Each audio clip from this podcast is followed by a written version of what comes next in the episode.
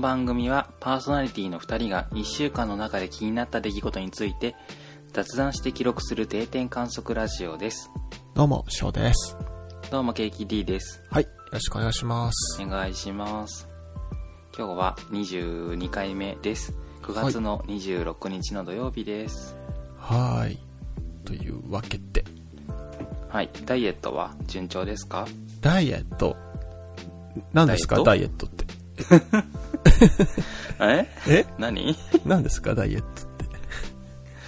今週はあ何ご飯は何を食べたんですか今週、はね、何を食べてまなんだろう。あ、でも、なんか、朝は普段食べなくって、したうん。あ昼は適当に、まあ、大麦パンとか食べてたんですけうど、んうん。今週ね、朝昼食べなかった日が多かった。なんか、すごい不規則なんですけど、うん。でもなんか夜に普通に白米とか食べちゃって反省してますう。ん。いや、まあ、白米食べることが悪いわけじゃないけど、え、起きる時間とかが不規則なんですかいやいや、普通にもう8時とかに起きて、家族で食べたりはしないんですかあ、そうですね、朝ごはんとか食べないあ、ですそうね。なんや。なんで、ちょっとでもなんか、うん。うん、あれを買ったんですよ。あの、栄養食品っていうんですかね。あの、なんかそれ食べときゃ、一食分の栄養が賄えるみたいな。あ、カロリーメイト的なそうそうそう、それのね、はいなんか、イギリス発祥のやつがあって、えー、なんだっけヒュ、ヒュエルって読むんかななんか粉をなうん水うんに溶かしてシェイクして、へえ飲む液体なんだ。そうそうそう、とシェイクみたいなやつで、うん、一回飲んだけど結構まずかった。それは、あ、そっか、ご飯の代わりにってことか。そうそうそう別にプそロう。テイン的なやつじゃなくって。うん、なんか、えそのデスクワーカーの人とかみたいにー、、うーん。こう、時間がない人用になんうんうかんさっと食べれるやつみたいな。えー、なんか、未来の食品ですね。そうそうそう。でも一食200円とか、えだ液か体なら、のにうん、うーん。そうそう100円か。うん。なんか一応なんか栄養、その、うん。日本とかが出してる、なんか基準みたいなのあると思うんですけど、うん。それを賄ってるみたいで、それ一個で。へえ、すごいですね。ね、ちょっと、ね、効果あってくれたらいいんだけど。あれは、運動の方は。運動ね、ストレッチとかしかやってないかも、今。うんうんなんか歩くのとかやっぱやりたいなと思ってるんですけど。うん。うん。なんまかあ、時間がないとね、そうそうそうなかケーキさんまだジムとか行ってますなか、うん、頑張っていってますよ。お全然変わんないけど。あ、でもね、なんかやっぱ体脂肪率ってすごい、触れますね。めちゃくちゃ。そうなんすぐ、そなんんかね、結構変わるんだうん。変わる。多分、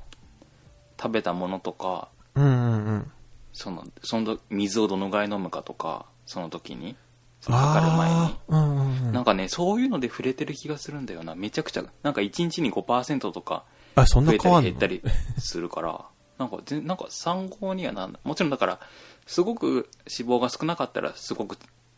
ちっちゃい数字になると思うんだけど、うんうんうん。そのなんか体重1キロ増えた減ったみたいな意味で、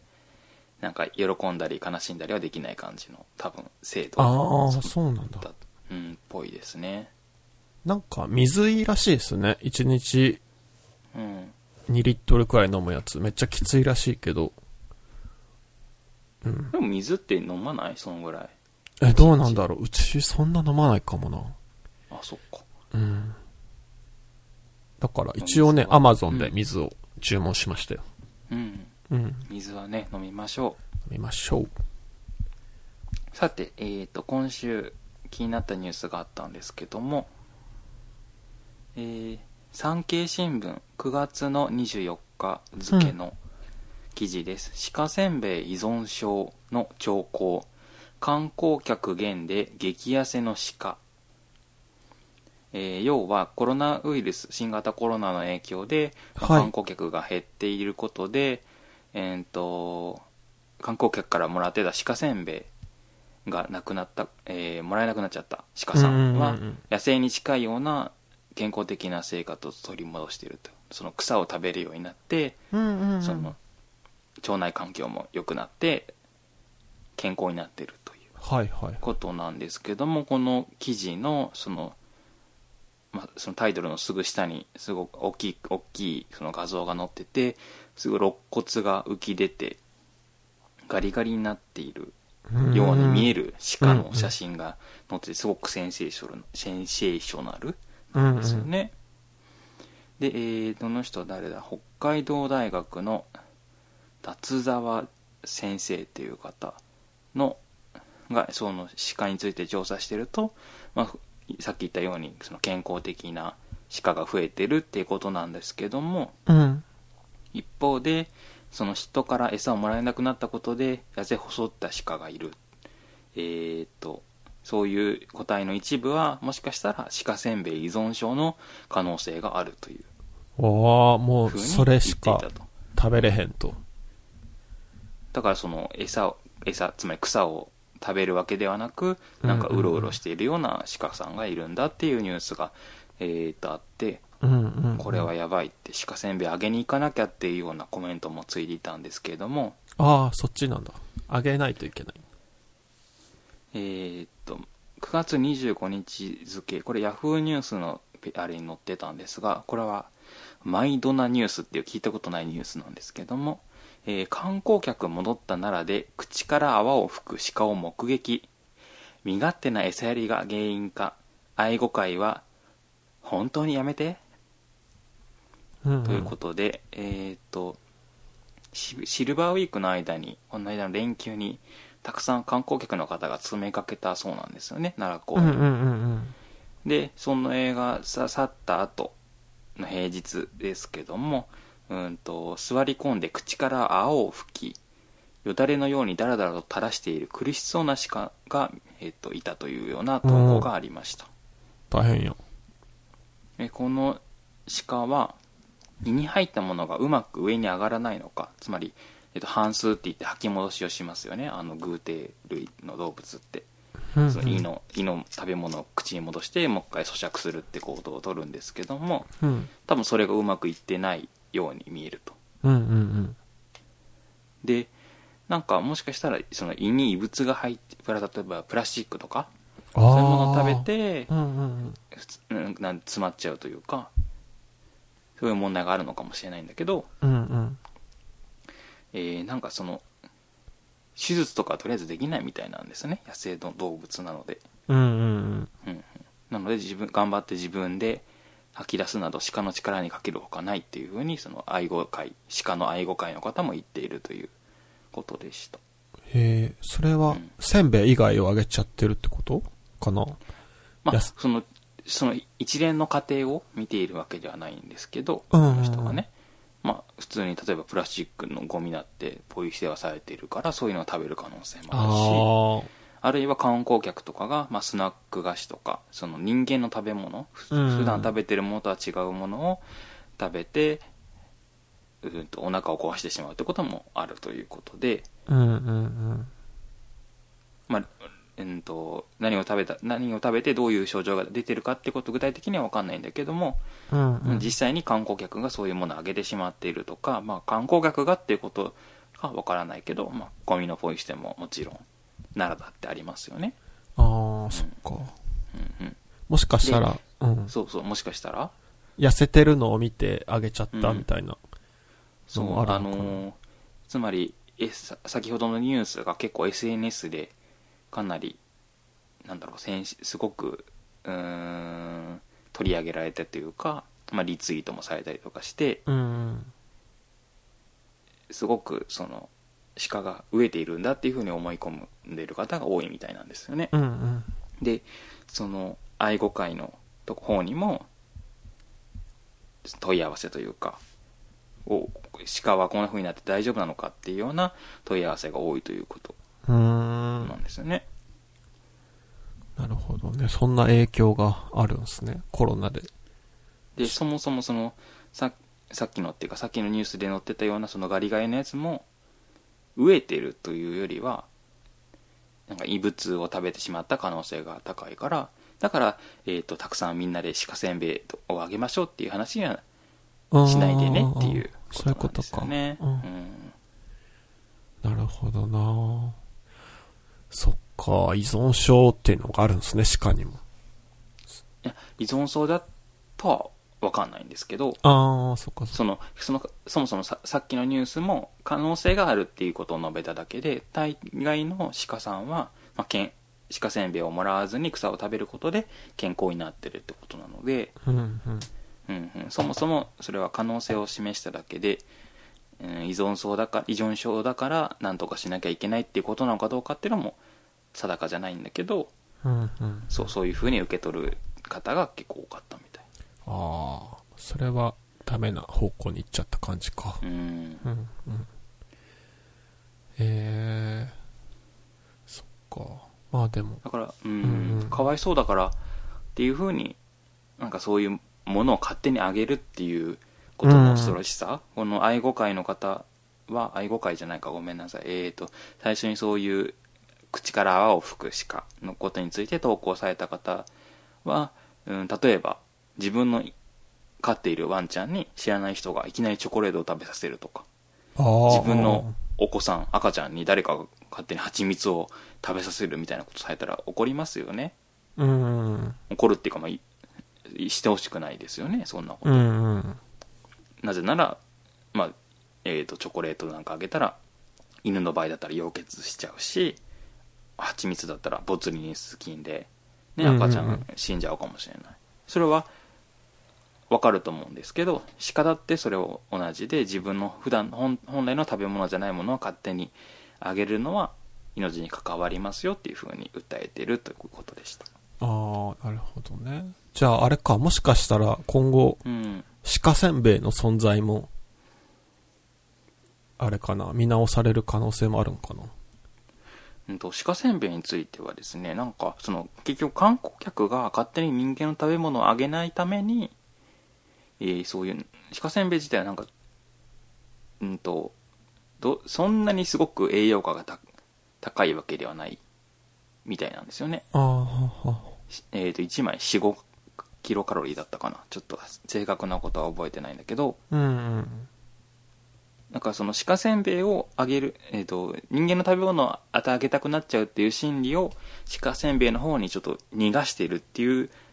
面もあるみたいあなんあ、ですよそうねいう側面があるんですね。うん、うん。ただそれよりももちろんやっぱり、えーなんだっけ草草を食べてる方がいいんだけど、うん、うん。うんうん鹿せんべいを多分単純にやめちゃうときっと観光客がお菓子とかあげちゃうっていうのにつながっちゃうのかなとなるほどね。だから草あげたらいいんじゃないかなと思うんだけどねあのそっか、売草。店で草売って、う草だったら手まで食べられちゃいますよ。パクパク。ん、ももものによるでしょうそのな長さが長いあ長いとかねは長いい,、うん、長い草にしましょうじゃわかりあね そうね。手は食べられたくないもんね。そうですね手はたでもあれか上の歯がないからそんなに痛くないかもうん。痛いか痛いですべちゃべやっぱりべちゃべちゃになりますよ。そうですねでも鹿せんべいやっててもなるねあ、そうなんだ。なんかあげたことないな。うん本当ということなでるしたほどな。わかりました。じゃああれか、宮島の鹿もちょっと、そういうことができる、出るかもしれないですね。広島宮の。島はさ行ったことないんですけどあれはな鹿せんべいとかあるんですかあ、どうなんだろう。あるのかな。寄ってくるのかな、まあ人間結構いますよ、鹿。近寄ってくるんだうん寄ってくるへうんえまあ野生の鹿なんでね、あんまり、あげない方が好ましいんでしょうね。うん、うん。しそうですね野生の鹿だしねね野生の鹿あ動物にやっぱ物をあげるってこと自体が変ですよねうんうん。あんまあげないようにしましょそうねあもう一個動物のニュースがあったんですけどもう。うんうんうん。えー、と BBC ニュースの日本版、えー地雷えー、と9月25日付でした、えー、と地雷を見つけるネズミに金メダル、えー救命活動に貢献のお手柄というニュースでしたおどういうことイギリスのネズミうん。そうそうネズミにネズミがねなんか首輪してるんだけど、えー、とイギリスのペット愛護団体 PDSA は、えー、とカンボジアでその地雷の撤去作業に貢献したカルフ、あ、違う、ごめんなさい、アル、アフリカオニネズミっていう種類のネズミのマガワさんを表彰した。で、マガワさんはこれまでに39個の地雷と28個の不発弾を鼻で発見しているということでした。やば。うん。うんと、カンボジア、カンボジアには今も、なんか600万個ぐらいの地雷が埋まってるそうで、うんうん。で人間がそれを探そうとすると例えばテニスコートぐらいの範囲を人間が探すにはうーんと1人だとね、うん。えーとまあ、1日かかったり場合によっては4日ぐらいかかったりするということなんですけども、マガワさんはこのテニスコートぐらいの範囲であれば20分ぐらいで地雷を全部捜索しきることができるということなんですええですごいネズミはその爆発物地雷ってあの爆発させるための化学物質が含まれてるからその匂いを嗅ぎ分けることができるからうん。その地雷探知機ってなんかもしかしたらなんかフィクションとかで見たことあるかもしれないけどあの金属があに反あ、応ありますするねよ。うなのがありますよね。だだから普通のその何でもない金属に惑わされずにその地雷に含まれる化学物質だけを化学物質の方を嗅ぎ分けているからより早く的確に地雷を見つけることができるそうなんですうーん。でこのマガワさんっていうのはタンザニアでお生まれになって訓練を受けて体重が1 2キロもあるで体長が7 0センチということでうんうんうん。でけえな。なんかちょっとした子供ぐぐらい。子供、赤ちゃんって何キロ ?3 キロぐらい ?2、2 3キロですかでかいっすね、じゃあ結構。ねネズミ。大でかいっすね。70センチあー、尻尾も含めてか、きっとね。うんうん。ちょっと怖いけど。でもこのぐらいの重さだったら地合の上を歩いてもその反応しないっていうことで、爆発しないんだ。うんそうそうそう、そういう意味でもその地雷撤去に役立つということなんです。なるほど。あれだな。あの、さっき野生の動物に食べ物を与えないようにみたいな話した後で、はい。あれやけど、そのネズミにはもう、チーズいっぱいあげたいですね。うん、まあ本当にマガワさんはその野生の動物じゃないから全然チーズをあげても問題ないと思いますよあ、そっかそっか。野生じゃないんだ。そうそう訓練されたネズミなので特殊部隊所属みたそいうな。そうそうそうかっこいでいなマガワさんは1日に30分ぐらい午前中だけ働いてるそうですああ、なるほどね。うん。すごい効率がいいからね仕事のあ、仕事ができるから。そうそうそうそうでこの P PDSA っていう協会のホームページを見たんだけど他にも30匹ぐらいの動物にそうんうんの勇敢かつ献身献身的な動物として金メダルが与えられてるんですけども他の動物は全部ワンちゃんなんですねあ、犬なんだ。そうだからネズミとして初めてのこの受賞ということで本当に素晴らしいと思いましたほんまや、ネズミ界の何エースというかネズミ界のうんアベンジャーーズみたいな感じですね。そうですなるほどね。それは、ね。ね。ある部分を取ってみたら、うんね、人類よりも優れてる。そうですねね。うんそれはすごいわ。マジでねこの肩に乗ってる写真とかが肩とか腕か乗ってる写真とかあるんだけど、これなんだろう猫猫ぐらいかなこ子猫ぐらいはあるねあ、でか大きいさね、がやっぱ。でマジで、ね、ゾッとするこのネズミが家に入ってきたらと思ううわ、怖っそれ想像したら怖いな。うん、なんかでもイギリスってネズミ好きですよね。そうなのなんでなんか、あれ、なんだったっけなんかアニメーション映画で、うん料理、料理家とネズミが一緒になるみたいな、なかったでしたっけちょっと全然内容覚えてないですけど。ってマジでわからんけどめっちゃ美食家のネズミが、全然料理できない少年に料理えをーうん教えるみたいな感じ。なんかうっすらとあれレミーのおレミーレミーのレシピみたいなレミーなんのかあれイギリスっぽくなかったですか雰囲気。違うか。 雰囲気までちょっと読みとちょっと待ってレミーのなんかレシピみたいなやつじゃなかったなんかね平野レミが宣伝してた気がするんだよな違ったあ、レミーをかけて。な出てこないなレミーネズミで調べたら出てくるかうわなんかでもね見てない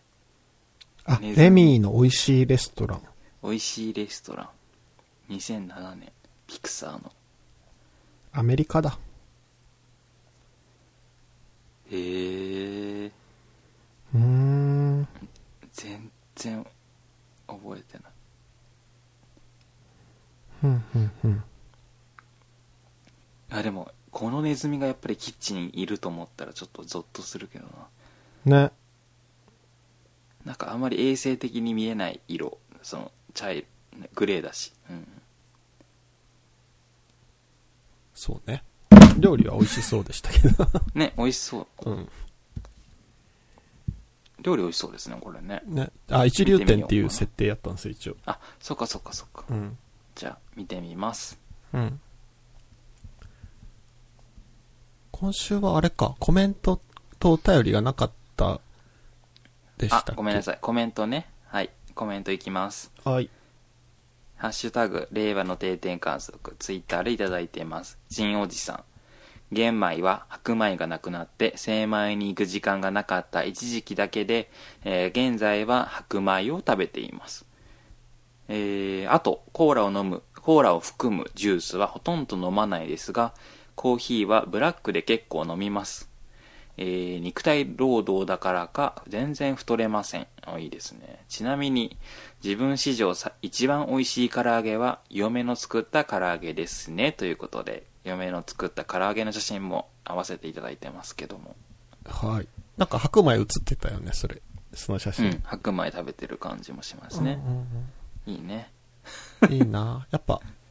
うん。普段から体動かしてると太りにくいのかな、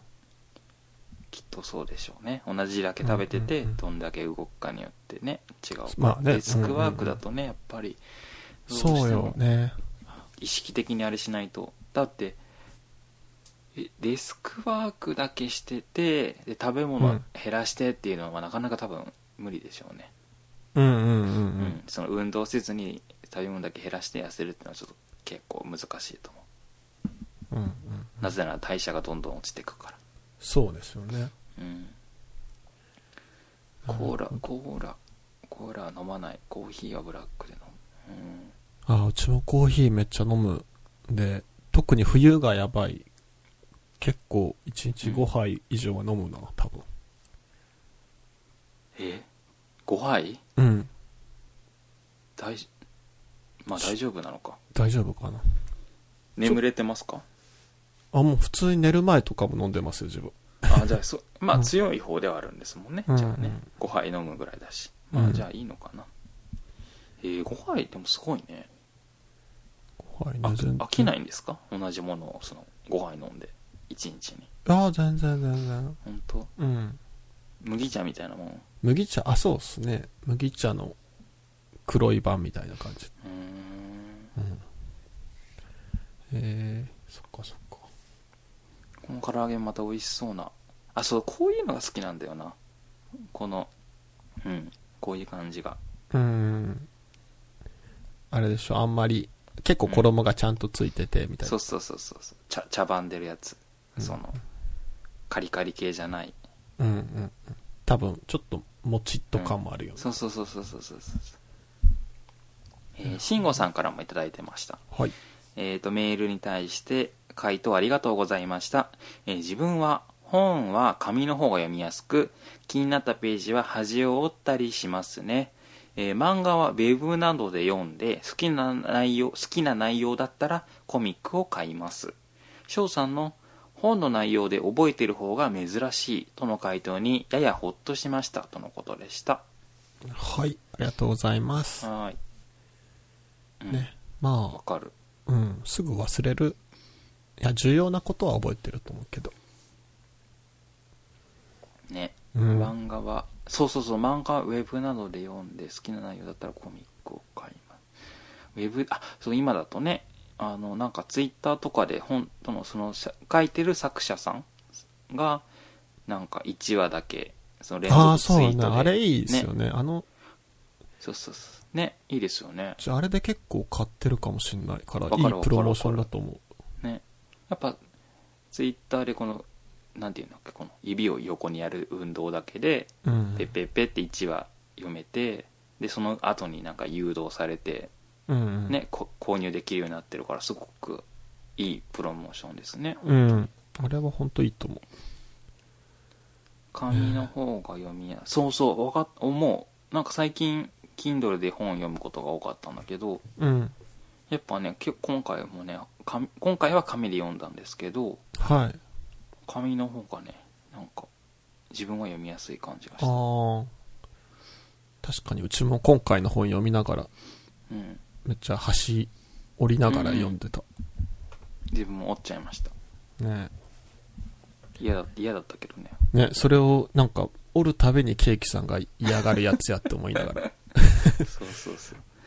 うん、思い出して。なんか後残るのが嫌でうん。めっちゃちっちゃく折ってたらね、どこが折ったかあんまわかんなくなっ分ちゃかっんてな。いしねうんはいということで皆さんもまたハッシュタグでご感想とかあとは募集しているテーマもありますのでそういうのもぜひ送ってくださいはい。よろしくお願いしお願まいす。しますはい。さてさて、今日はまた本の紹介です。はいえーえー前回の話の流れで出たんうんですよね。前回は質問すると言い直す主体的に学ぶということみたいなタイトルの本を読んだんですけれども、うんその中でも P4C っていう言葉が出てきて、えー、と P4C っていうのは子どものための哲学哲学対うんうん話みたいな意味でしたよね。うん。えー、とということでそれで関心を持って、まあ、その問題について本を書いている河野哲也さんっていう哲学者の方ですね。う哲ん。学者の方の本を読みましたタイトルは「道徳を問い直す」えー副題がリベラリズム「リベラリズムと教育の行方」というタイトルえーっと千曲新書ですはい。えーっとねびっくりしたななんかもうさ5行ぐらいにすごい大事なことがずしって詰まってるからうんうんうん。す1ページ読むのにすごい時間かかるのね時間がねあー。もうめちそゃうくちゃ時ね。間かかった、あと用語の解説ももちろん入れてくれてるんだけどまあいろんなお言葉が出てくるから うん。えーと俺はって思いながらちょっとひ戻って読んだりとかもしたしうん。結構ね読むのに時間がかかりましたかなり、ねう250ページぐらいなんだけど何時間かかかったうんちもこれ Amazon で本で注文したんですよ。うんうんはいそれが木曜の夜に届いて、あらなんかやばかった、ですすごい頑張って読んで、うんでもやっぱこれ2回目読んだらもうちょっとなんか理解できそうやなっていう。そうですねなんか1回目はメモ取らずにダーって読んだんですよ。うんうんでも、なんか、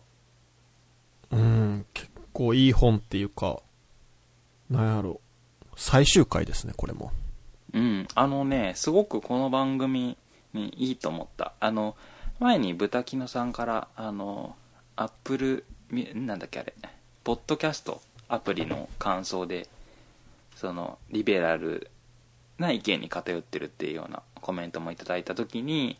そういえばリベラルってなんかどういうことなんやろうっていう話をしたと思うんですけど、うん。したっけしましたよね。下、どういううんことかわからんけど、確かに。うん。でちゃんとなんか勉強してからしたいなっていうようなことを言ってたような言ってなかったような気がするんですけどちょっと勉強できたんじゃないでしょうかね、なんか、どうですかうん本当に、こう、なんて言ったらいいんかな。うんす最終回ですね。自分の中うんで、これは。この本が、まあうん今まで番組ではい言ってたことを、うんうんさらに細かく紹介し、きまあ綺麗にまとめてくれてるみたういんな。うんうん体系的にまとめてくれてるみたいな。そうですねはい。で、これからも多分話す内容っていうのを、だいぶカバーししてもらってるっていうか、うんうんうん、やっぱ自分がこれ読んで思ったのが、そう、番組聞いて、ちょっとリベラルっぽいっていううんうん意見いただいた時に、なんかリベラルが何なんかよく分かってなかったんで、うんまあでも多分そうなんかなと思ったんですけど、うんうんやっぱこの本を読んで、あ、リベラル的な考え方だったよな、自分はっていうのを改めてね、うんうんうん認識したっていうか、そうですねうん、あ、そ、そのと、全くその指摘通りやったなっていう。うんうん本当にそうありたいっていうふうにうん、うん読んだ本で。で、なんかそれが、こうう、んすごく体系的に書かれてる本っていうか、リベラルとは何なんかっていうのも書かれてるし、うんうんリベラルの問題点っていうのも書かられてるし、うんじゃあリベラルの周りにどういったその他の考え方があるのかっていうのも書かれてるし、そうそうそうめちゃくちゃ良かったな、この本は。よかったですねうん。うんうんだからもうこの本を紹介してね、もう幕を下ろしても、うんうん本当にやめますかじゃあいやも、うそれは今ちょっ回と、でやそられなはいちょっと、それはちょっと ね、まだね、うん22回なんでまだ。はいで中途半端ですからねうん2011年の本っすよね。あそうなんや2000うん多分そうだと思いますもうでも今のジャパンうんをね、ほんと的確に表してると思う。ここにね、書なかんなれらてだっるて内こ容の。最初に出てくる例もさいつだっけ1928年に書かれた文章から取ってきててその公共心についてね公共あ、そのうだね。に対する態度についての事例がこれはこの後も何回も出てくるんだけどそうだから本当にもうずっと言われてるとかずっと考えられてるようなことなあん、そでっすよね。か。うん。うん、えー、と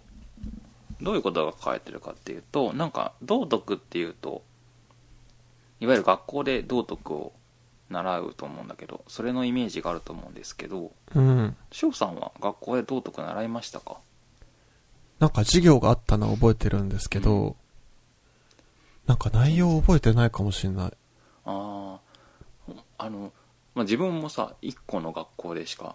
受けてないから他の学校がどういう勉強してるか分かんないけど、なんかさ、うんそういういいお話、いいエピソード集みたいな テキストあがー多そう分、ね先生用にあって、で、なんかそれを、そのコピーした、その1話分をコピーしたものを配って、で、なんかさ、いい話が書いてるわけよ。まあ、主になんか自己犠牲的な、なんだろう、例えば泣いた赤鬼とか、泣いうたん赤鬼ってわかるかななんか聞いたことある。なんかさその赤鬼があどどっちだっけ青鬼か赤鬼かどっちかが人間と仲良くなりたいと思ってて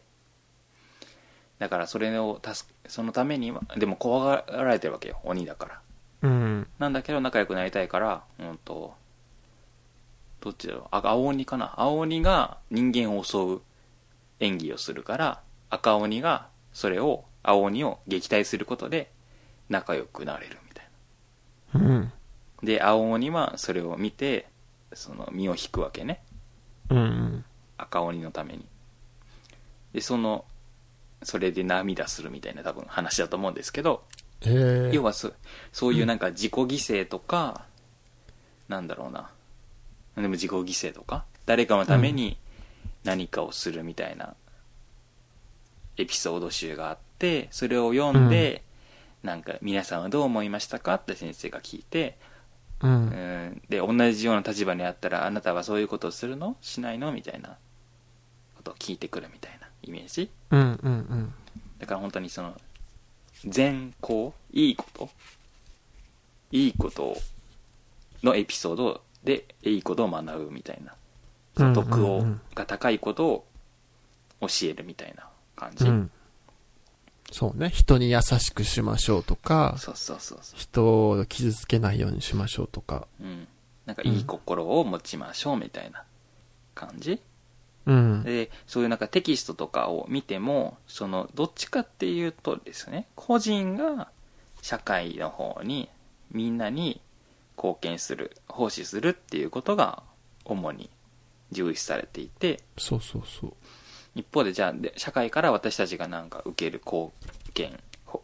うーんみたいなものについてはあまりそうその道徳で習うことはないと思うんですよね。うん。例えば生活保護例えばですよ生活保護について道徳で習うかって言ったら習わない気がする多分習ってないと思うんですけどうん。っていうなんかアンバランスさがあるあの現行の道徳の授業ではねうんそれか、らあとはなんか一律的な善いいことをうんうん押し付けてるっていうか、まあ、いろんな価値観があるいろんな良さ悪さがあるんだけどい基本的にはもうその規定路線があってこれがいい,、うんうんうんいい行いですよねっていうのを納得させるような内容であるってこと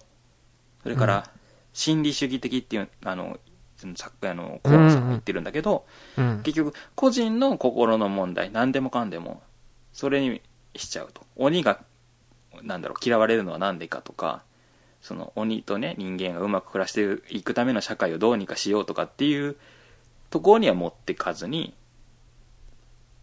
その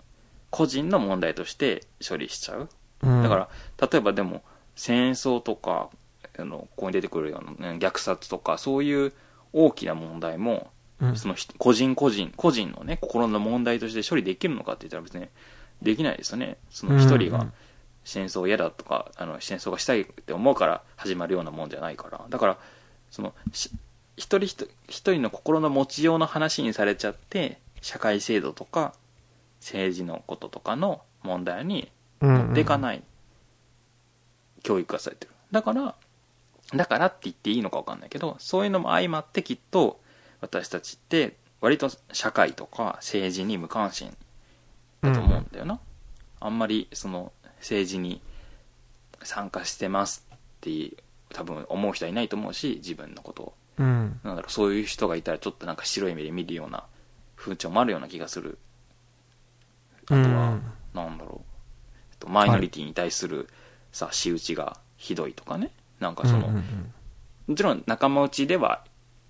一人一人その仲間の友達とかお母さんお父さんとか職場の人には優しいかもしれないけど、うんうんなんだろうその自分がちょっと気づかないあるいは見えないふりをしてる貧困な方とか障害を持ってる方とか、まあ、性的マイノリティも含めてそういう人たちがどうやって困ってるかってことに関しても無関心であったりうーんちょっと冷たいなって思うようなところがありますよね。うんうんでじゃあ道徳って本当は何なのかっていうと道徳、まあこの本でいう道徳性っていうのは善いいこと悪いことあるいは正しいこと正しくないことっていうのを区別する自うん。身、うんうんで、まあ、主にはその誰かのためになること誰かの利益になることをするっていうのが道徳的っていうふうにされるとうん。うん。でなんかだから、ううんん、うんうんうんとなんかごめんなさいああ、いいです、いいです。いいですかえはい。はい、でこの人この著者が言うにはだからすそのなんていうのかなみどうしたらいいかっていうことを言うと最初にもう書いてあるんですけどリベラルで民主主義の社会これが今の社会はそう多分そうだと思うんですけどうん。特に日本を中心として日本を中心って言ったらいいか分かんないけど日本はまあ一応先進リベラ国ルそううんそうね先進国はそうですよね民主主義の社会であるんだけどそれを維持して発展していくような主権者を育てることが道徳教育であるべきだっていうふうに言ってます、これ、キーワードよね。主うんう権ん者。主権者、自分が主権者であるってことをうん、自覚するための教育っていうか。そうそうそうそうなんか、うん。うん主権者になるってこうとか。ん未成年だから、まだ子供は。そうですね主権者になるための準備をするっていうことですよね、で、まあ、リベラルとか民主主義っていう言葉が出てきたんだけどうん民主主義っていうのは全ての人が主権を持っているってことでだからみんな政治的にあごめんなさい全ての人全ての成人ですねあうのん成人になったらみんな主権を持っているから政治的には平等だよってことそれから個人の権利とか個人の利益もみんな平等に保障されるよっていう社会のことうんうん一方でうーんと他の国は例えば共和主義っていうのを取っている国もあって共和主義はし君主を認めないってこと,、うん。うんうんえー、と王様とかうーんなんか宗教指導者とかそういう人たちが支配支配っていうか統治上に立ってる社会ではなくって、えー共同体である国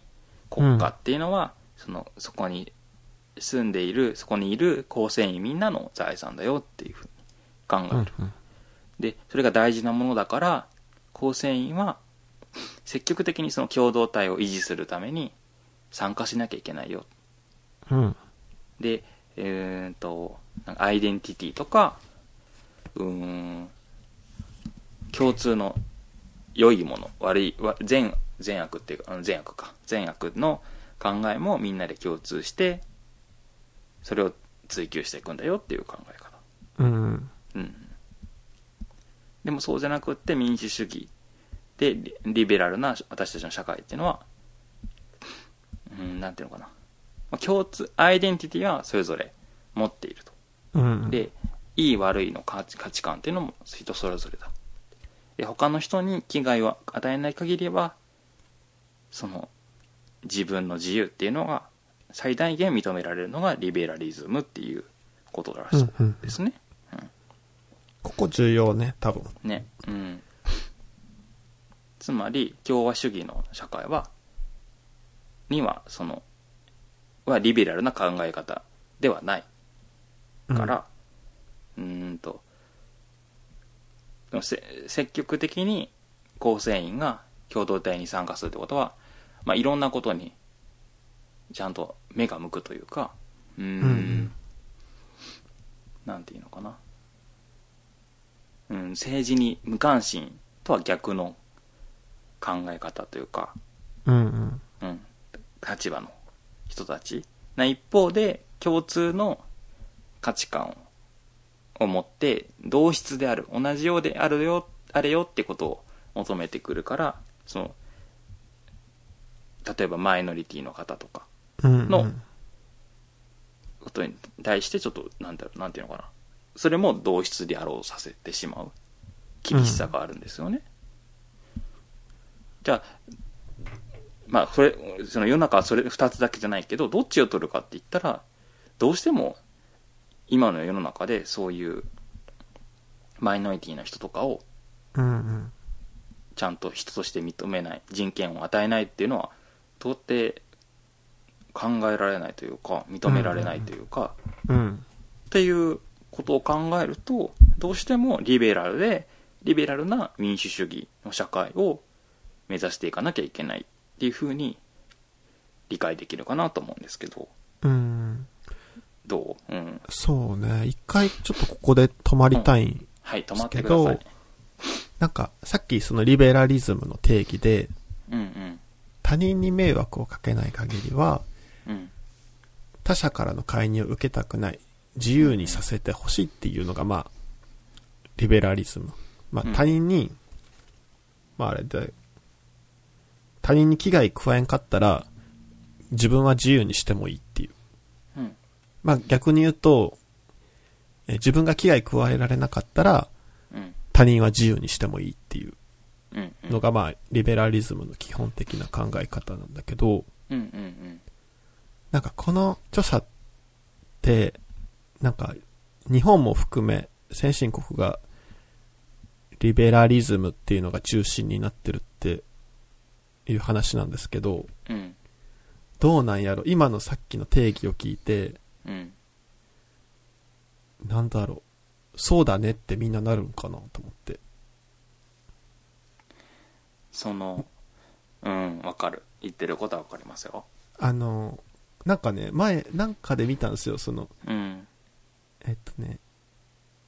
えっと、なんか、YouTube でジャーナリズ、リストの方がしてる番組で、うんなんか全くこの今、リベラリズムの定義と同じ質問をうんいろんな国の若者にしたっていうアンケートがあって、はい日本だけ圧倒的にうんそうは思わないっていうのが多かったんですって。そそのっち、の方が多かったってことそうそう、自分、他人に迷惑かけんかったら自分が好きにしてもいいっていう、と思いますかっていうアンケートうんであ、とに対してそうは思わないっていうのが、日本だけ異様に大きかったんだって、回答が。それはさど日本の中ではどっちがお多いんですかだから、そうじゃないって方が多いってこと、それとうもそうそう。そうじゃないっていう人の割合がく他の国に比べて高いってことあ、そうです、そうです。でも日本の中ではあ、日本の中でも、もちろん。日本の中でも。も高く割合も他の国より高いってことなんですうん。あらあ、ごめんなさい。日本の中での割合はちょっとそのアンケートで出てなかったかも。そあーうそうは思わないっていう回答のう下ん、総数が他の国に比べてうんうんうん多いっていう紹介のされ方やったかも。うんそれはあるかもだからさ、うん、うん、これすんなり、まず、入ってくるんかなっていうのは自分がまずこの本を読んで思ったとこかな。この本は前、これを前提に、うんうん、そういいうもんですよねっていう書いてるけど、うん。そのいわゆるだから多分そのアンケートは詳しく見てないけど日本の中でもどっちかというとそのリリベラリズム的な考えを認める方がの割合の方が多いと思うのねきっとねうんうんうん。あの世界と比べて割合があれだっていうのはあると思うんだけどうん、で、そうねだからだから、なんか、多分じゃあどこのうんうん。そうね。うんそう、あのーまあ、この本の中書いてあるんですけど、うんうんまあ、ちょっと哲学的な、まあ、この方が哲学者の方っていうのは哲学的な切り口なんですけど、うんうんその、まあ、リベラリズムっていうのを前提に考えたときに、うん正義と善っていうのは区別して考えなあかんって書いてあって、うんうんで、まあ、正義って何かって言ったら、まあ、ここでは各人が各人にふさわしいものを得ることって書いてあるんですけど、うんえーまあ、平たく言うと平等ってことですよね。誰もが等しく平等に扱うっていう非、えーまあ、正義です。ヒーローっぽい感じ。で逆に善っていうのは、個人が考える、なんていうのかな。うん価値みたいなもんで、私にとってはこれがいいものであるとか、うん私にとってこれは良くないっていう考え方が、まあ、善だから、個人に内在するものっていうか、なんかそれを分けて考えなあかんって書いてあるんですけど、うんうんなんかもしかしたら日本って正義よりも、なんか善っていう方が優先されてるっていうか、えっと、なんやろ、うんこの道徳を問い直すっていう本だけど、うん今日本で行われている道徳教育っていうのが、この善っていう方を軸にそうねうんなってるよねっていう批判的な、うんうんまあ、ことも書いてありましたよね。うんううんん、それはすごいね、よくわかるっていうか、そうですよねうん。そうそうそう。だからまずそのリベラリズムの定義。自分が他の人に危害加えんかったら何してもいいよねっていうのが、うんううんん。まず聞いてる人にとってどうですかっていうのはちょっと聞いてみたいそうかな。うねどうなんですかね自分他人に危害を他人に危害を与えない限り自身自由だそうなこれでもこれの反論はどういう反論なんやろうねん例えば親が子供にさ、うんなんやろ。言ったら公務員になりなさいっていう親とかってさ、うんなんか、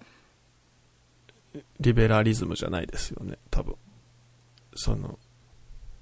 なんて言ったらいいんかな。えー子供がミュージシャンになりたいって言って、うんいや、それはダメや、と。で、そういう干渉、うんその、親にの、親は公務員になることがいい人生や、よ、善やと思ってるけど、なんか、それを押し付けてくるのは、その、押し付けられた側からしたら自立性を失うっていうか、うんなんやろ。なんて言えばいいんかな。わかるわかるけど程度によるんじゃないなんかさうんうん。うーんそうねじもう自由なもちろん自由なんだけど自由な上で、公務員に なりなさいよっていうあんたこんそんなんだったら公務員やりたいことないんだったら公務員になりなさいよほらじ願書持ってきたと取ってきてあげたからうん。っていうのが危害を与えてるに入るのかなって言ったらなんかそうでもないのかなと思うのねうん。で一まあ方で、うん。なんかミュージシャンになるための専門学校のなんだろう願書をビリビリに破いて許さないあんたは絶対に公務員になるんだっていう人はなんかちょっとさすがに危害与えてるなっていううん。感じもあるよねこれはまあ家庭内とかの例やけど、うこれがもっと広くなったらね、その、まあ、人種差別とかそういうことにもうんうんつながってくるだろうし、少数派の人のね、うん生きにくい社会を作ってるってことにもそうですねつながるだだろろうし。うん。で、そんな今の道徳教育から、うん、うんまあ、すこうしたらいいんじゃないかっていうのが、まあ、さっきも話した主権者として、うんえー、なんていうのかな、こうんうんうんう、主権者という自覚を持った人になっていくってことよね。うんでもこれ思った確かに。自分もじゃあ主権者って思ってたかって、思ってな思ってなかったもんね。で、これがもう教育のミスですもんね。教育いのミミススってなのかあえてやってるのかわかんないですけどそうよね。あえてやってる可能性もあるよね。なんかまあさそもそもやっぱりい今の教育もなんか体系的じゃないっていうかさ英語もさな例えば小学校の英語とかもさなんかあんまりなんだろうよく議論がされないまま導入されたりとかうんいろんな科目でそういうことが言えると思うんだけど、なんか、これは教えて、これはなんで教えないあの、なんか書いてあったよね。えーっと、なんでこれを勉強するのかっていうことがちゃんと説明されない。本当は、でも、国がこういうことを教えるっていうのを決めてるんだったら、国がそういうのを説明する責任があるんだけど、そういうのちゃんと説明されてないっていうのがんんありましたが、ね、そういうの多分せせちゃんと説明できずになんかそのうーんぐちゃぐちゃにこうさ途中で何度も何度もなんかパッチワークみたいに貼り付けて今の教育ができてる気がするんだよねだからこれを教えなきゃ教えなじゃうん教えと教えなくてもいいとかっていう取捨選択がちゃんとなされてないからなのかなとも思いますねうんうんやっぱこの本結構クリティカルやなと思ったんうが、んやっぱ主権者うんという認識を、えー、持ってないっていうのが、うんなんやろ。例えば、野党が嫌いな人とかっているじゃないですか。うんうんうちあれなんでなんやろうって思ってたんだけど、うん多分あれって主権者教育がされてないからやだなと思って。うんといつうまりと、その、なんていうのかな。野党が嫌いな人ってなんで嫌いかちょっとわかんないんですけうど、んなんか端的に自分が思うのは、足引っ張んなやっていうことやと思うんですよ。そのう、ん文句ばっか言うなやっていう。うんわかんないですけどね。まあ、そうなんかなと思ってるんですけど、つまり、何かを、こう、その、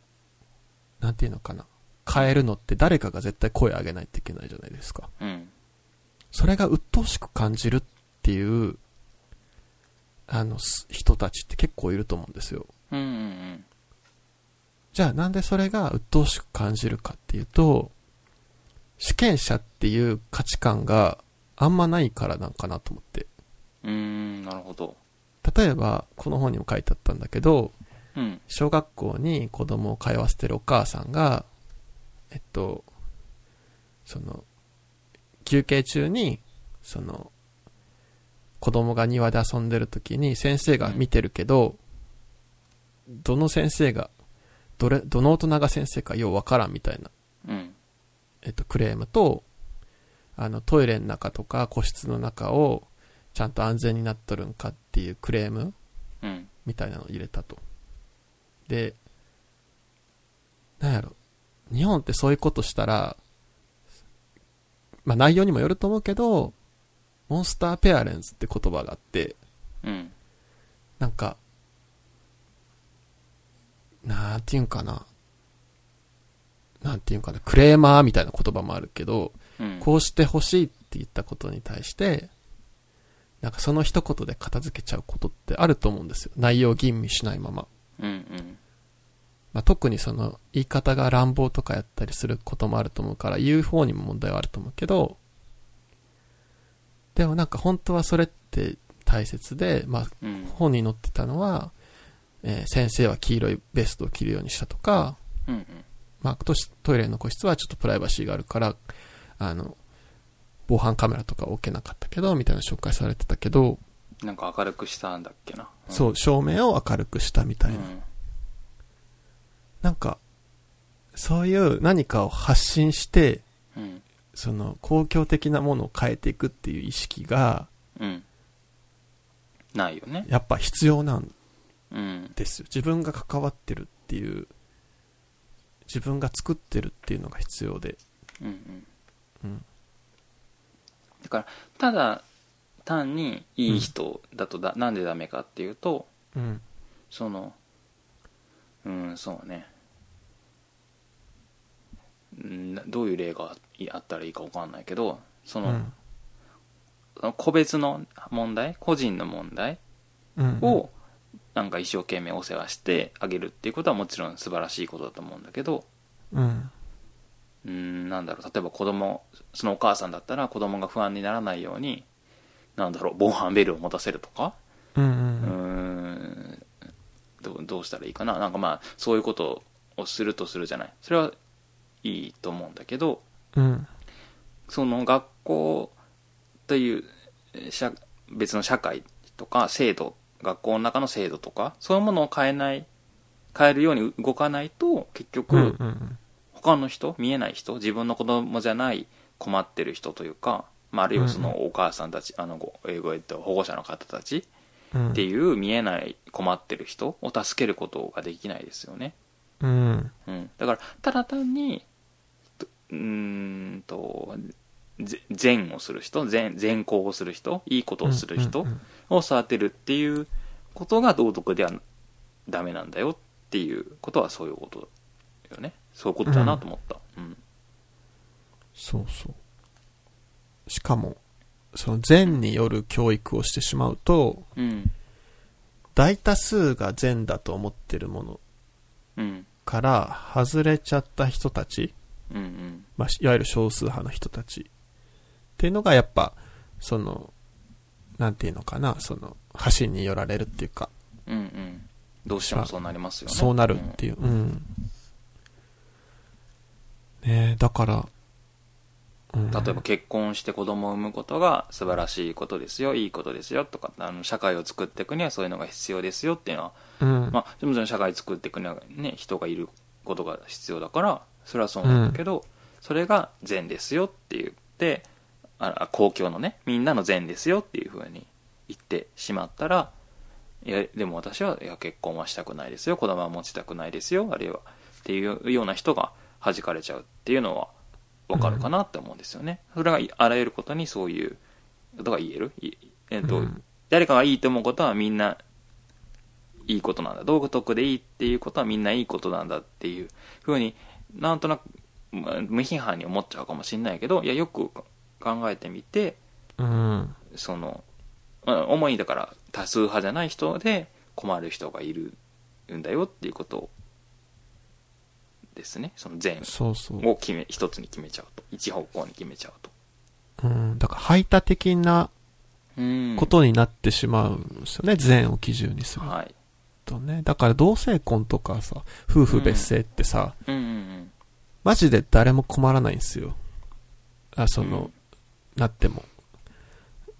別にやりたい人がやれるって当たり前のことで、うんうん何も困らんのに、なんかそれってやっぱリベラルがやっぱまだ力が弱いんかなって感じよね。うんで、そうまかあ、もリベラリズムの問題点みたいなのも、まあ、うん一方であって、要は主権者教育っていうのが重要っていうのと、自分が誰にも危害加えんかったら自分の好きにしていいっていうリベラリズムが、こう、変な方向に行くと、自分の殻に閉じこもるっていうか、なんていうか、自分は自分ってなっちゃうか他ら、人に興味がそうそうそうそうそう、ねいかなくなっちゃうっていうのはでも実際そうなってますよね現在の社会ではきっとあ、そうよね。そ、そこの部分は自分もそうやと思った。なんかうん、自分が見たい情報だけを取る時代じゃないですか、今。うん本当今それはそ、そうやなーって思いながら読んだんですけど。だから確かにリリベラリズムは危機かもうんそうね。だからでもだからこそそういう教育をちゃんとと特に学校教育でやるべきだよねそうね。うん。なんだろううーん大枠ではでもこのじゃあそのこういうリベラルで民主主義な社会を作っていくための主権者教育そのものに反対する人は少ないんじゃないかなと思うんだよなそのだって実際にその政治例えばですよ知識を得るとして、そのせ政治に関する知識とか、まあ、いろんな知識を勉強することで、うん実際に例えばせ選挙の体験をし選挙というか投票の体験をしてみるとか、うんうあのん。なんだっけ、うん、どういう政策をしてるかってことに調べるについて調べるってこと自体は多分保守派の人もなんだろう、うんそんなに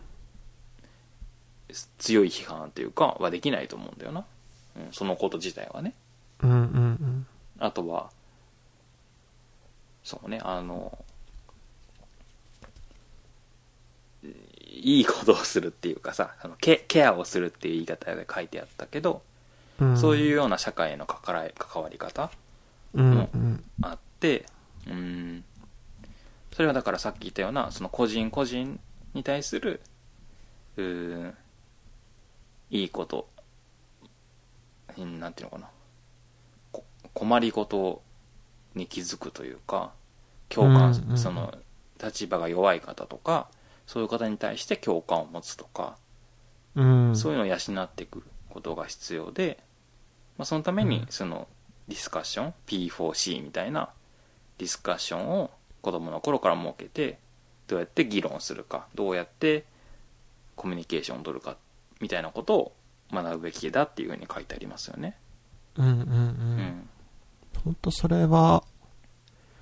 必要やと思う。うなんかでそ,、ううんん、うんそうね。うん。それ自体をだからその保守派の人もそういうディスカッションの能力を鍛えるコミュニケーション能力を鍛えるってことは批判がないのかなと思うんだよねあんまり強くうんうんうん。そのリベラルで民主主義な社会をあれしていくっていうところはもしかしたらその文字文字列に対してもしかしたらなんか拒否反応はあるかもしれないんだけどうんでもここうでんうんその提案してるような内容自体にはなそんな抵抗感がないのかなと思ってだから本当にうんうんもうちょっと前向きにこのことについて議論それこそ議論して進めてほしいなと思ったんですけど、はいなんごめかんな、さいうんでも一方で学校うんって考えたときに、まあ会社でもそうかもしれないんですけど、なんていうのかな。うーん、ルールに従う人を育てるみたいな側面もうんうんあるっちゃあるじゃないですか。その、バリバリありますよねそうの、要は、拘束とかそうそうそうそうそう。やっぱそこから変えていかんといけんから難しいのかなとも思った。うんねうんどどうだろうどうしたらいいかねねなんかそれ、そうね、そ、まそあこって、うんうんでもなんか、邪推ですけど、うん政治家の人からしたら嫌なんかなとも思った。ああそのさ、今の日本の首相もさ、なんだったっけうん次女、共、共助でしたっけ次女、共助、公助みたいな。言ってたんですけど、はいその、要は最終的に、もう自分ら、自分らでまず頑張って、うん周りで助け合って頑張って、最終的に足りひんところは、公助って言って、まあ、政うん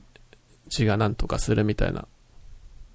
考え方なんかな。わかん、ちょっと詳しくわかんないんですけど、うんマジで政治家が言うことちゃうやろって思ったんですけど、えっと、うん。だから今の学校の教育っていうのが、うん個人が社会に貢献すべきこと、個人が社会に奉仕すべきことがうん繰り返し何度も強調されていると。うん一方で、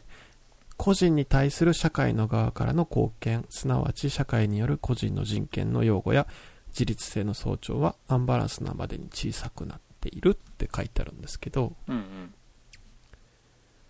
マジでこの構造から変えんとダメっすよね。でもそれことはなんかあんまり矛盾しないのかなと思うんだよねだうんと政治について学ぶことと議論をすることっていうのは議論したからその何従わない人になるっていうわけではないじゃない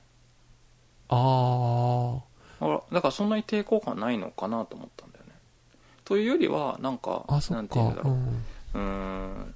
議論の教育に耐えうる体制にないっていうのが問題なのかなと思ってその、うん、うん、うん。結局そういう教え方をしてないから今他の授業とは全然違うスタイルじゃないですかこういううんそういう授業って、うんそれをできる人が今現在はいなうんい少ないっていうのが問題なのかな、うん、とそうね。このこの本が目指すような社会をごめんなさいこの本が この本が目指すような書いてあるよううなん社会を目指すかどうかについては多分そういう今の政権を持ってる方たちとはちょっと相入れないかもしれないけどこういう主権者教育自体は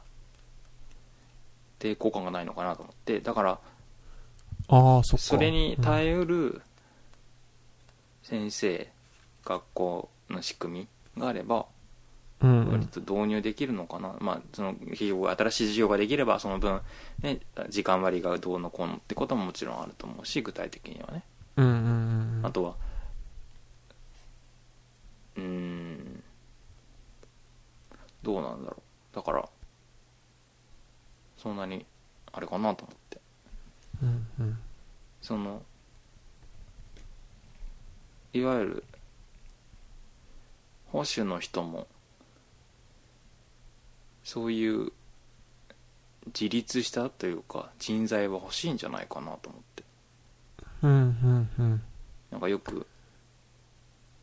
就職就職っていうか採用する側の論理としうんうんうてんなんかどういう学生がとかって最近の学生はそういう自立してないとかねうん。そういう批判もあるんだからいやじゃあそういう人を作りましょうよっていうような説得の仕方であればうん、うん、うん。受け入れやすいのかなと思ってあうあ、んなるほどね。だからそういう人を作っていく、えー、とそういう人を作っていくっていうのは今言う議論とかなどを通じて主権者教育をちゃんとしていくことで、まあ、そういうそうじゃない方向にそうじゃないっていうのはうーんとリベラルな方向にむ向かっていってくれる人が増えるのかなっていう期待はあるんだけどそこに関わらず導入できるかなと思ってだから面白いなと思ったんです。そうね。うん、なんか海外とかだと、うその教育課程の構築に、なんか哲学者が入ってるみたいな話が出てて、はなんかめっちゃ面白いなって思って、い。うん。なんか日本もこういう河野さんみたいな人入れるだけでなんかほんま変わるんやろうなと思って、うん。ね。そういう教育の議論するところになんかね、ヤンキー先生、ヤンキー先生だから悪いってわけじゃないんだけど、なんか、いや、元ヤンキーの先生が入ってるとか、うんうん。さ、なんか、うーん、ちょっとどうかなって思う人が、あの、他の人ですよ。うんうんヤンキー先生以外でもね、今日そういう教育学者の人が入ってたりとか、うん、うなんん。か、そうね、そう、本当の専門家をちゃんと入れてほしいなと思うな。そうよね。ね。あと哲学自体もやっぱり現代の哲学とか倫理学のさ、そのなんか、がそういう、なんていうのなんて言い方してたっけなんか、うん。ん実用的なっていうか、そういう問題にちゃんと向き合ってないというあーか書、てたねなんかさ、、法律法律が、に寄り添ったようなうそん、のうん判断をしがちそういう哲学なんあの法律に寄り添ったってなんていうの原則的なうんこういう原則があるからって言って個別な判断をしないようなそういうり倫理が今までてか古典的な倫理としてされてきたみたいなうんで現代倫理学でもそういうのがそうじゃないっていうような批判もあったりして、うんうんだからそういう、ね、だってでもさ法律だってそうじゃない一律に法律がこうだからいい悪いでは済まないじゃないですかうこんの世の問題っていろんなバックグラウンドとかをね考慮してなんかぜすごい今ちょっともめちゃくちゃに喋ってるけど例えばさ、発展戦闘って聞いたことありますかえ、知らない。発発展展銭湯ってだからあの銭湯って公共浴場お風呂でうん。まあ主に男性同性愛者が、まあ、性的接触をしているとそのこっそり、うんうん例えばサウナとかその物陰に隠れてねうんうん。でなんか特にそうまたそういう条件が揃ってそういう行為がしやすい場所がうん発展銭湯って呼ばれて、そういう行為をする方が多く集まってきちゃったりしてうんうん。で銭湯の方がもちろん困りますよねその衛生的にも困るしおああ、客さそんっからか。うんうんう。うんん、クレームが入ったりとかでそれからで保健所に指導されちゃったりとかねうんうんでななおのことでその普通普通っていうか発展行為をしないお客さんが離れていったりとかうん。うんうん。。っていうう問題がちょっと前に何年か前に話題になったんですけど、うんううんんと、なんかその、なんていうのかな。まあそういう問題について、その哲学の観点から、うん。うんと研究というか、まあ考察している人がいて、ええ。うんそ、の発表を聞いた、聞いたことがあるんですね。まあそれはその発展戦闘だけの問題じゃなくて、まあいろんな、主にそのセクシャリティに関する、その哲学関係の講演会だったんだけど、そこで、まあ、そそう、その問題についていろいろ、その人なりに考えて話してたんだけど、うん、じゃあうん質問ありますかって言った時にその会場の中からでもそんなのは法律でダメだからダメに決まってるじゃんみたいなうんうん言うことが言う人がいてうんといやなんだろういやそうじゃなくってさっていう、まあ、その法律でダメだからダメなのはそうなんだけどうん。うんうん。だからもう考える必要がないからこんなの無駄じゃないかみたいなことを言ったのねその人はそのうん質問した方がねうん。いやさもうそうじゃなくってさじゃあ例えばこのその問題の場合だったらねうんとい例えば異性愛者男性が好きな女性とか女性が好きな男性だったらうん。ひ比較的容易に出会うことができるじゃない、うんううんんとまあ、見た目が女性の人だ自分が男性だったら見た目が女性の人を探せ探して、まあうんうん接触すればいいわけだからもちろんその中でも大変なことあると思うけどうん。し男性逆もそうじゃないなんだけど同性の場合だったら街でプラッと歩いてるだけだったら誰が男性同性愛者で誰が異性愛者かは分かんないからうんうんうん。相手を探すのが大変だよね、うんあとは、まあ、その性的接触に限らず例えば手をつなぐとかうんまあこれキスは性的接触に入るかもしれないけどそういうことを街中で平、あの人前でするっていうことがはばかられますよねそういうそういううん。場っていうのが異性愛者と例えば同性愛者を比べた時に圧倒的に少ない出会う場とかそういう性的接触を行う場所っていうのが少ないんだけどそういうことをいろんなでうーんそそもそもじゃあそれはなんでそうなってるかって言ったらそういう方に対する偏見があったり無理解があったりそういういろんなことがあるからそういうことが起きてるのにそれについていや法律でダメだからダメだよってダメだから、えーともう考える必要がないよっていういうふうに思考を止めちゃう恐ろしさうんうん法律なんだろうこの場合は、まあ、もちろんさお風呂を衛生的にね営業するっていう面で法律に従うべきだと思うしもちろん思いますよ私はそう思います、がだからなんだけど別の問題だったら例えば法律が間違ってるってこともありますよねそうね。ううんん。場合によってはねその何度も言ってるけどアイヌの人の場合とかねアイヌの人がもともと漁業権を持ってたんだけど日本和和人が侵略してでなんか勝手に漁業権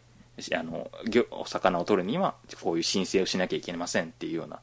のを無理やり押し付けてるけどいやそ侵略しといてそんな言い草あるかっていうねそれ法律の方がおかしいじゃない法律とか条例ですけどねごめんなさい条例、うんうん。の方がおかしいよっていうこともあるべきじゃあるわけじゃないですかだから、うんうん。法律を原則として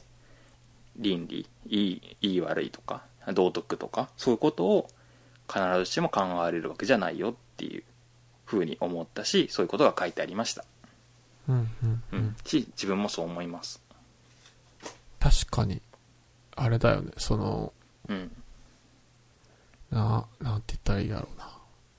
やっぱさっきも話したみたいに正義と善っていうのは区別して考えないといけなくって、はいで、えっと、まあ本当これも教育の問題点っていうか道徳、今の道徳教育に不足してるところは、うんまあさっきも言ったけど個人が社会に対してどう貢献するかっていうことばっか教えてるから、うん例えばさっきの銭湯の例でいくと、うん本当にその同性同士で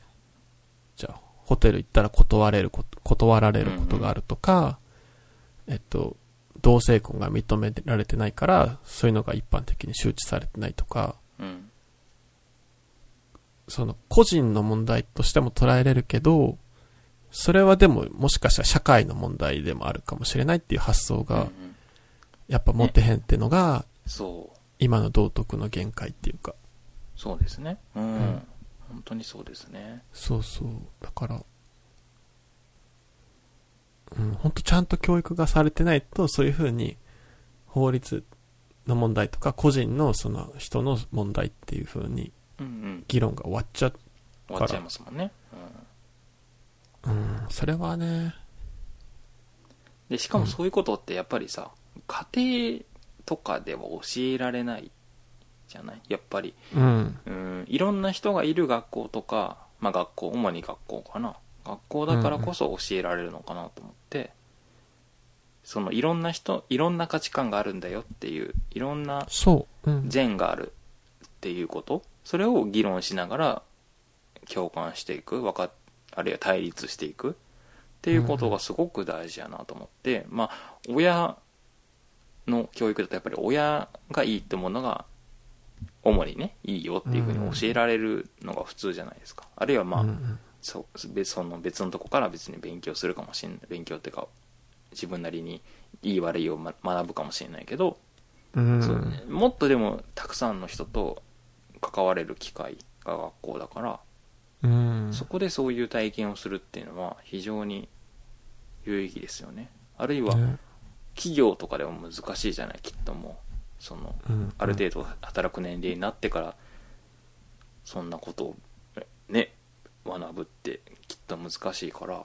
うんうんうんやっぱり学校教育でそういうことし一番そういうことしなきゃいけないよっていうのは本当にそうだと思いましたうんうんそうねなんか自分もだからこの本読んで、うん、やっぱ哲学と教育っていう組み合わせにすごい興味持ったっていうかうんうんうんなんやろこの本の中でも紹介されてたんですけどなんかスウェーデンの中学校の教科書あうがんなんか日本語版で出てるらしいんだけどねちょっと見てみたいなとあの見本のページもねちょっと載ってましたようんあねった写真でうん。そういうのとかね。まあ、別に海外が全部いいってわけじゃないんだけど、まあでもそういうことやってる事例がすでにあるっていうねそうそうそう。うんなんか、うん、そういうのね、いいなって思った。いいですよねやっぱそういう教材があると教えやすいしねやっぱり先生もねしかもなんか、うん学校でそういう哲学の授業をやるってなったらもう国ご、国のさ、まあ学校ごとでもできると思うけど、結構大掛かりな話だからさ、普通うにんね、なんか、そろばん塾みたいなノリで、寺小屋みたいな感じでもあってもいいんかなとも思った。民間でもうんうん。まあ難しいんかな。うん。だからそのどれだけコストをかけれるかってことだよねそのそうそうそう結局さお金お金の持ちの子がそういう教育を受けれて、ううん。ん、そうじゃない子がそういう教育を受け損ねるっていうことになりかねないから、やっぱり公教育でやこうまあ義務教育か義務教育の期間にそういうのがあるといいなと思うな、うん。うん、もちろんそういうのがあってもいいけどねその寺子屋みたいなのが塾っていうか、うんただみんなが勉強してほしいなとも思うのでうん。ねえ、なんか、うんまたねこのそうねそうねうん、 ごめんなさい なんか本当エネルギーがあったらなんかすごいいろいろ知りたいねできるんやろうなとは思った。なんかそうん、の、ああそういうことかうん学校に対して、なんでこの授業やってるんですかとか、うんうんなんで学年で、えっと、し教科書を分けてるんですかとか、うんうん本当はいろんなことをこう、えーまあうん親と先生と、まあ学校とで議論してね議論しながらいいものを作っていくっていうのうが、ん、主権者っていう認識がある人たちの集団では普通なんだろうけど、うん、なんか今日本でそれしたらさ、なんかクレーマーっていうかさ、鬱陶しいやつになっちゃうじゃん。あとさやっぱさその今の例えばこれなんなんで国語の教科書は1年生2年生3年生で分かれててもっと勉強したいのに2単位しかないんですかみたいなのを言われた時にさ、先生がどのぐらい受け止めれるかっていうねそのそう行く方もそうそう、受け取る側も、そう教育も受けてなきゃいけないしそうそうそうそうエネルギーもいるじゃないだからやっぱさ本当本にも書いてあったけどさ先生を育成することすげえ大事だよな、その哲学のねこのうんこういうそういうじお勉強を教えてくれる先生うん、うん多分今のさ本当にだからクレーマー扱いになっちゃうのは仕方ないと思うだって先生自身もそういう教育を受けてないんだもそうだよね。んねだからさ、普通にさ、学校に対してさ、うんあの、まあ、えー言い方はまあ、あれですけど、うんあの、こう哲学みたいな教科を入れてほしいみたいなことも言おうと思ったら言えれることじゃないですか。言おうと思ったらねね。まあ、言い方を考えないといけないと思いますけど。でもそうやって作り上げていったら、ね、前のね、回の紹介した本の中でもあったかもしれないけど、やっぱいくつかの学校ではやり始めてるじゃないですか。そうですそういうね。うんで、それが話題になってみたいな。うんうんで全国的なね、ムーブメントになるそとうかそうそう。ってことが考えられるからねちょ、マジでそれ、重要だと思う。それは学校教育だけじゃなくって、本当うにんうん夫婦別姓とか、なんかいろんな今困ってる人がいる制度はいってやっぱ、なんか何文句言っとんうんうんねんっていうことを言われる覚悟でも誰かが言い出してることだから、そうですねそれは本当にね、大切ですよっていうのがね、うんうん分かった本ですね、これは。ねまたその前に紹介したなんだっけ世の中を変える技術ともちょっとねうん。重なるとこもあるけどうん。そこでもやっぱ共感が大事って言ってましたよねそのね。自分独りよがりじゃなくて、そうそうそうそうそうそううんうん人の話を聞いて、ただ単にその推察するだけじゃ不十分だってこっちの方にも書いてあったけど本当に向こうあのうん。世の 二つの方にちょっとまたがってややこしいけどあっちの世の中を変える技術の方にもあのさ実際に関わってみる参加してみるってことの重要さうんうもん書いてあったよね、うん本当うんそういうのを含めて変えていける世の中をっていうふうに思いましたね思った理うん理論的には少なくともできるんだって、そうそうそうう。んだからね。まあ、まず、あれですね、うん聞いてくれた方に、えっ、と、まあ、自分は主権者であるっていうことですよね。本当に、あの、